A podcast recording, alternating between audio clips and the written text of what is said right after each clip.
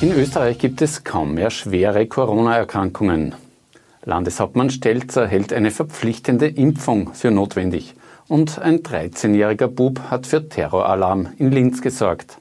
Herzlich willkommen bei OEN Kompakt. Mein Name ist Christian Ortner. Erstmals seit Mitte März gibt es in Österreich deutlich weniger als 1000 Corona-Erkrankte.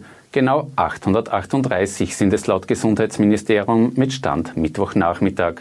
37 Covid-19-Patienten liegen auf der Intensivstation. In Oberösterreich gibt es heute erstmals seit Wochen keine Corona-Intensivpatienten mehr. Laut Prognosemodellen der Experten soll sich auch in den kommenden Tagen wenig ändern, sagt Gesundheitsminister Rudolf Anschober. Wir sehen, dass sich die Prognoseentwicklung sehr konstant eigentlich fortschreibt, dass wir damit keinen großen Veränderungen, was die Belagsziffer der Intensivstationen betrifft, äh, rechnen müssen. Was gut für die Spitäler sei. Experten warnen aber vor einer Grippewelle im Herbst. Dann könnten die Kapazitäten auf den Intensivstationen wieder knapper werden. Experten haben bei der Pressekonferenz auch davor gewarnt, dass es Ärzte hier mit einer Krankheit zu tun haben, die ständig neue Symptome entwickelt. Eine extrem seltene Lymphknotenerkrankung häuft sich plötzlich bei Kindern in Europa. Bei Erwachsenen kommt es zu Geschmacks- und Geruchsverlust. Das Virus ist ein Chamäleon. Die Dermatologen sind gefordert, die Hautärzte. Auf einmal kriegen wir Frostbeuen, ähnliche Veränderungen an den Zehen. Das heißt, wir lernen ständig neue Dinge kennen. Mittlerweile gibt es an die 15.000 medizinische Studien über das neuartige Coronavirus. Oberösterreichs Landeshauptmann Thomas Stelzer befürwortet eine Impfpflicht gegen das Coronavirus, sobald es einen verlässlichen Impfstoff gibt. Das sagt er heute am Rande einer Pressekonferenz mit dem US-Botschafter Trevor Trainer in Linz. Der Ausnahmezustand, den wir jetzt erleben mussten, den kann es nicht äh, öfter geben. Und daher ist, wenn es eine Impfung gibt, aus meiner Sicht es sinnvoll, wenn wir diese Impfung auch staatlicherseits äh, an alle nicht nur empfehlen, sondern dass, dass das auch eine Pflicht wird. Von US-Botschafter Trainer hat der Landeshauptmann eine Zusage erhalten. Die USA wollen Österreich eine halbe Million wiederverwendbare Mund-Nasen-Masken für die Schulen schenken. Uh, Wir wussten, dass jetzt tausende Schüler wieder an die Schulen zurückkehren und dass da jetzt sehr viele Masken gebraucht werden. Wir versuchen ein Freund zu sein und zu helfen und dafür sind die Masken am besten geeignet. Die FPÖ in Oberösterreich nützt die Corona-Krise, um ein Ende des von ihr ungeliebten Rauchverbots in den Gasthäusern zu fordern. Parteichef Manfred Heimbuchner sieht darin die Chance zur Rettung der Gastronomie. Die einzige Möglichkeit, die Gastronomie wirklich zu beleben, ist die Wiedereinführung der Entscheidungsfreiheit für die Wirte über das Rauchen in der Gastronomie.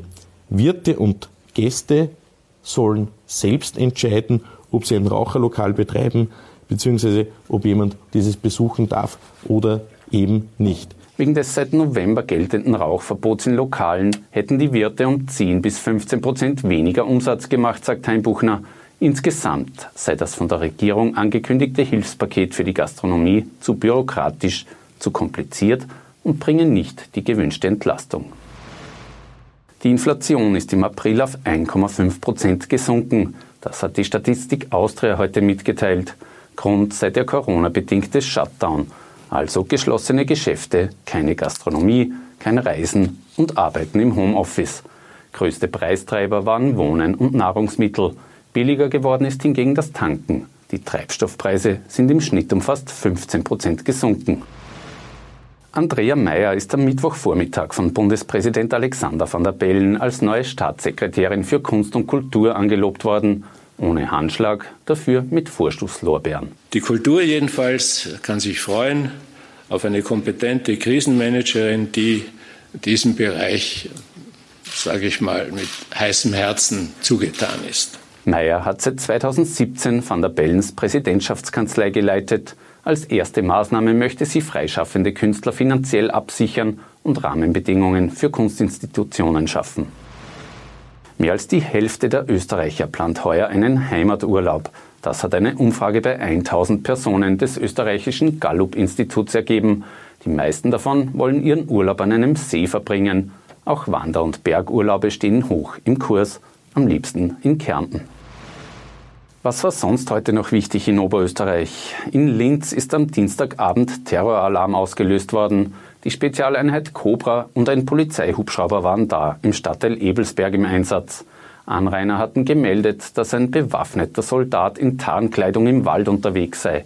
Insgesamt sind 14 Polizeistreifen angerückt, die den Wald umstellt haben. Kurze Zeit später ist der vermeintliche Terrorist zu Hause aufgefunden worden. Es handelt sich um einen 13-Jährigen, der angegeben hat, mit einer Spielzeugwaffe Krieg gespielt zu haben.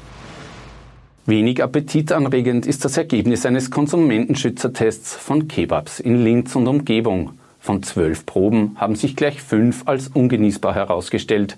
Bei ihnen sind laut Arbeitkammer jede Menge Fäkalkeime gefunden worden. Bei drei Proben war das Geflügelfleisch teils noch roh. Nur vier Kebabs, wie etwa bei diesem Anbieter am Linzer Hauptplatz, waren einwandfrei. Und damit verabschiedet sich das Team von OEN TV für heute. Wir wünschen Ihnen einen schönen Feiertag und sind am Freitag wieder mit aktuellen Neuigkeiten für Sie da. Auf Wiedersehen.